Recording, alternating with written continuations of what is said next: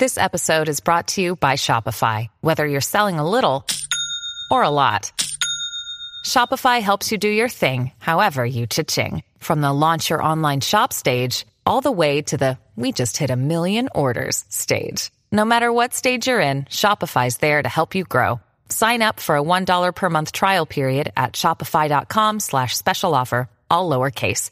That's shopify.com slash special offer.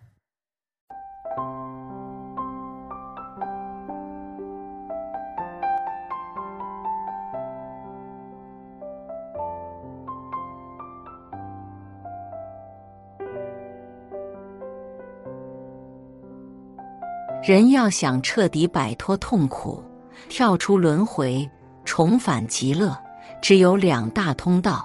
第一种是开悟，属于佛家；第二种是得道，属于道家。道家修的是今生，靠的是符合天道，顺势而为，也教合其道，不需要再做无望的努力，顺其自然，这就是无为。佛家修的是来世，靠的是因果，为了某个果就得去种这个因，这就是发心。发心之后就要坚持初心，要放弃很多欲望，刻苦修行。如果一个人掌握了万物运作法则，那么就可以不用再吃生活里的各种苦，也就是说，抓住了万物之道，就可以跳出因果这个局。这就是得道，这种人就是真人，从此逍遥。同样的逻辑，如果你能忍受生活里的各种痛苦，消除欲望，看到真相，也可以超越世事这个局。这就是开悟，这种人就是觉悟者。这两种能力可以让我们从高维俯瞰自己，俯瞰众生。这就像你在玩游戏之前，我总以为自己是主角，一直在边界外努力打怪。后来，终于有一天，你忽然变成了那个玩游戏的人。这一刻，人生和世界的很多真相都揭开了。倒是一种高维智慧，拥有它之前是我在活着，拥有它之后是我看着我在活着。谈到佛法，人们很自然的把佛法和生活分开来。佛法并不包含在生活之中。人们认为修法是生活以外的另一件事，修法只在寺庙当中，而不在办公室、洗澡的时候、搭火车的时候、交通拥塞的时候等等。人们以为修法要剃头、改变服装。或最少在家里应该有一个佛堂，还要有一个特定做功课的时间，比如说是早上或晚上，加上一些佛像、佛书，甚至一个法名。身上需要带一些象征性的东西，例如金刚结，来证明自己是一个佛家弟子。这是一般的状况。这样的修行对我们可能没什么帮助。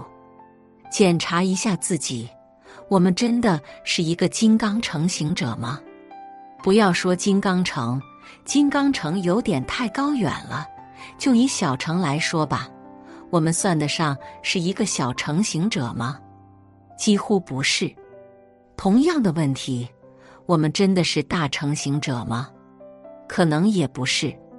或许在名义上算是吧。也许我们遇过一些大成的和尚。金刚城的喇嘛，他们给我们一些教授或灌顶，我们就认为自己是大成或金刚城的学生。作为一个大成的学生，你们一定接受过很多关于慈悲的教法了。但是，我们真的慈悲吗？几乎没有。我们都听过慈悲的教法，但是听过和具备是不一样的。除非真正具备慈悲。才是个大成的修行者，否则你只是个听闻佛法的人。所以，我们到底是什么呢？我们只是大成、小成、金刚成的听闻者，而不是大成、小成、金刚成的修行者。我们犯的最大的一个错，就是经常悔不当初。我们总认为，假如事情能从头再来一遍，或者时光能够倒流，自己一定可以做得更好，可以做更加正确的选择，从而经常陷入到一种自责和后悔的情绪当中。其实这是人最大的执念。我们要明白一个道理：我们的每一个行动、每一个决策，都是当时心智水平下的最优化选择。即便事情能重来，时光能够倒流，以你当时的认知水平和心智模式，依然还是会做同样的选择。所以《金刚经》说：“过去心。”不可得，未来心不可得。人都在碰壁中成长，在失去后学乖，在跌倒后长智慧。与其为过去的选择感到可惜和遗憾，不如擦擦眼泪，继续向前走。我们总认为走其他道路会有更好的结果，其实即使你当初选择了另一条路。也会产生新的烦恼。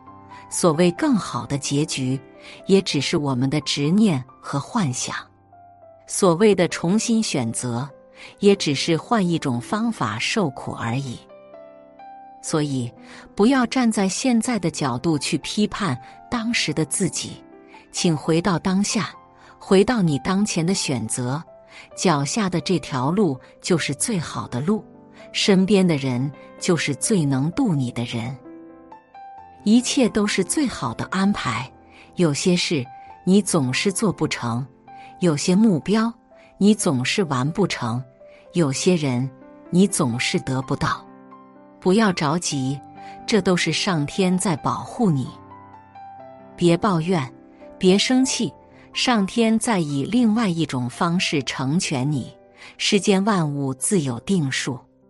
什么时候来，什么时候走，什么时候发生，早已被安排好。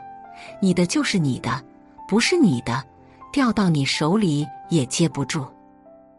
得到未必是福，失去未必是祸，满足了未必是幸福，离开了未必就是失去。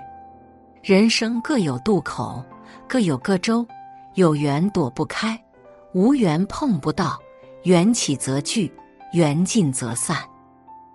人生的本质是要在灰度中寻找光明。这个世界只有一种慈悲，就是看透世界的真相，依然热爱世界。那些能够带领大家从绝境中看到希望的人，就是这个世界真正的慈悲心。所以，真正有大智慧的人。从来不单纯用对和错去判断事情，而是在不断的去平衡那个度，度把握好了，大局就不会乱。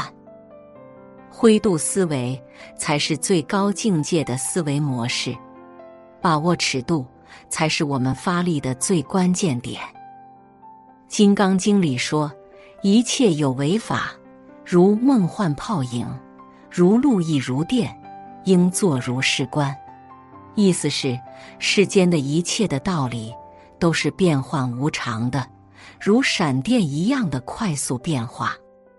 我们不要执着于它的表象，或者被各种表象束缚住我们的悟性。我们不要着相，不要被表象迷惑。《金刚经》里还说：“凡所有相，皆是虚妄。若见诸相非相。”即见如来，意思是，一切表象都是我们内心的深处的虚设。如果你能看到各种表象背后的本质，你就彻悟了。也就是说，平常生活中，凡是被我们看到的是非黑白，都只是表象。千万不要执着于这些表象，就是所谓的不着相。要能从表象里看到真相。因此，有一句话是这样说的：检验一个人能力的标准，就是看他能不能在头脑中同时存在两种相反的想法，还维持正常行事的能力。其实，人生最难得的，不是你经历风雨后看透了真相。人生最难得的，是当你看透真相后，还能守住那颗初心。我们虽然不能靠窥探命运来改变命运，但是我们可以靠当下的选择来改变自己的命运，因为每一个选择都是一个渡口，都通向了另一个结局。选择什么呢？对外是选择做事方式，对内是选择自己的态度。这不就是《了凡四训》里教我们改命的两种方式吗？第一是积德，第二是改过。这两件事都是在改变我们的心念。所谓一念天堂，一念地狱。心念一转，天地可以互换，乾坤可以倒转。《西游记》里，唐僧西天取经的路程一共是十万八千里，孙悟空一个筋斗也是十万八千里。为什么那么巧呢？其实就是在告诉我们一个道理：我们离灵山虽然很遥远，但是如果你能转念，瞬间即可抵达。如果你无法改变心念，就需要十万八千里、九九八十一难，历尽千辛万苦，遭受千刀万剐，才可抵达。一念起，万法生；一念灭，万缘寂。一念就是开端，一念就是一生。不起念，即可跳出轮回。百分之九十九的人来到世界上都是为了凑数的，都是为了充当社会运转的辅料。他们的存在是为了帮助百分之一的富人活得更好，实现各种自由。百分之一的富人为了能够稳固自己的位置，不断的去设计规则，去操控那百分之九十九的穷人。富人的财富都来自于穷人的劳动，穷人越勤劳，富人就越富有，这就是勤劳致富的真相。富人还会鼓励穷人多生后代，让广大穷人世世代代的推磨。这样自己才可以一直坐享其成。为了实现这个目的，富人歌颂勤奋是一种美德，高呼努力改变命运，提倡多子才能多福。穷人的愚昧才是富人财富的来源。要让驴推磨，就必须蒙住驴的眼睛，让他们保持埋头苦干的状态。驴如果清醒了，这磨就推不下去了。偶尔有一些穷人忽然觉醒了，开始升维思考，去钻研富人的心理和制度设计，就像游戏角色开始研究游戏程序一样。一旦他发现终身升级打怪毫无意义，就开始思考谁是这一切的设计者，如何才能改变自己的命运。如果穷人真的学会思考了，富人会非常焦虑，因为他们的地位随时都会被取代。为此，富人制造了大量心灵鸡汤，以及各种情绪安慰的口号，还有像直播、短视频、游戏、娱乐节目这样的奶头乐，让穷人沉沦。这个方法非常奏效。绝大多数穷人都深陷其中不可自拔，所以这个时代最有意思的地方在于，穷人都在享受生活，因为各种快乐来得太容易了，而富人却在做深度思考，思考如何设计规则，才能让穷人永远沉沦下去。比如各大平台的算法，就是为了让穷人。沦陷其中。人静下来时，躺下来想想：为什么我们明知以后会死，却还要努力的活着？人活一辈子到底是为什么？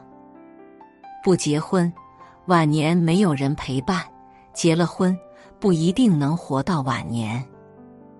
不拼命工作，没有钱养老；太拼命工作，有可能不用养老了。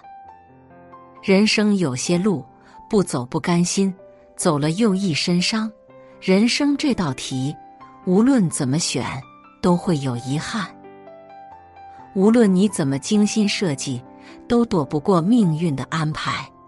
过好当下，好好生活，尽人事，听天命，得之坦然，失之淡然，争其必然，顺其自然，仅此而已。复杂的社会，看不透的人，放不下的牵挂，经不完的酸甜苦辣，走不完的坎坷，越不过的无奈。忘不了的昨天，忙不完的今天，想不到的明天，最后不知道会消失在哪一天。这就是人生。写作是一种修行，渡人渡己。如果是有缘人，无需打赏，点赞分享即可。种下智慧种子，助人助己，福德无量。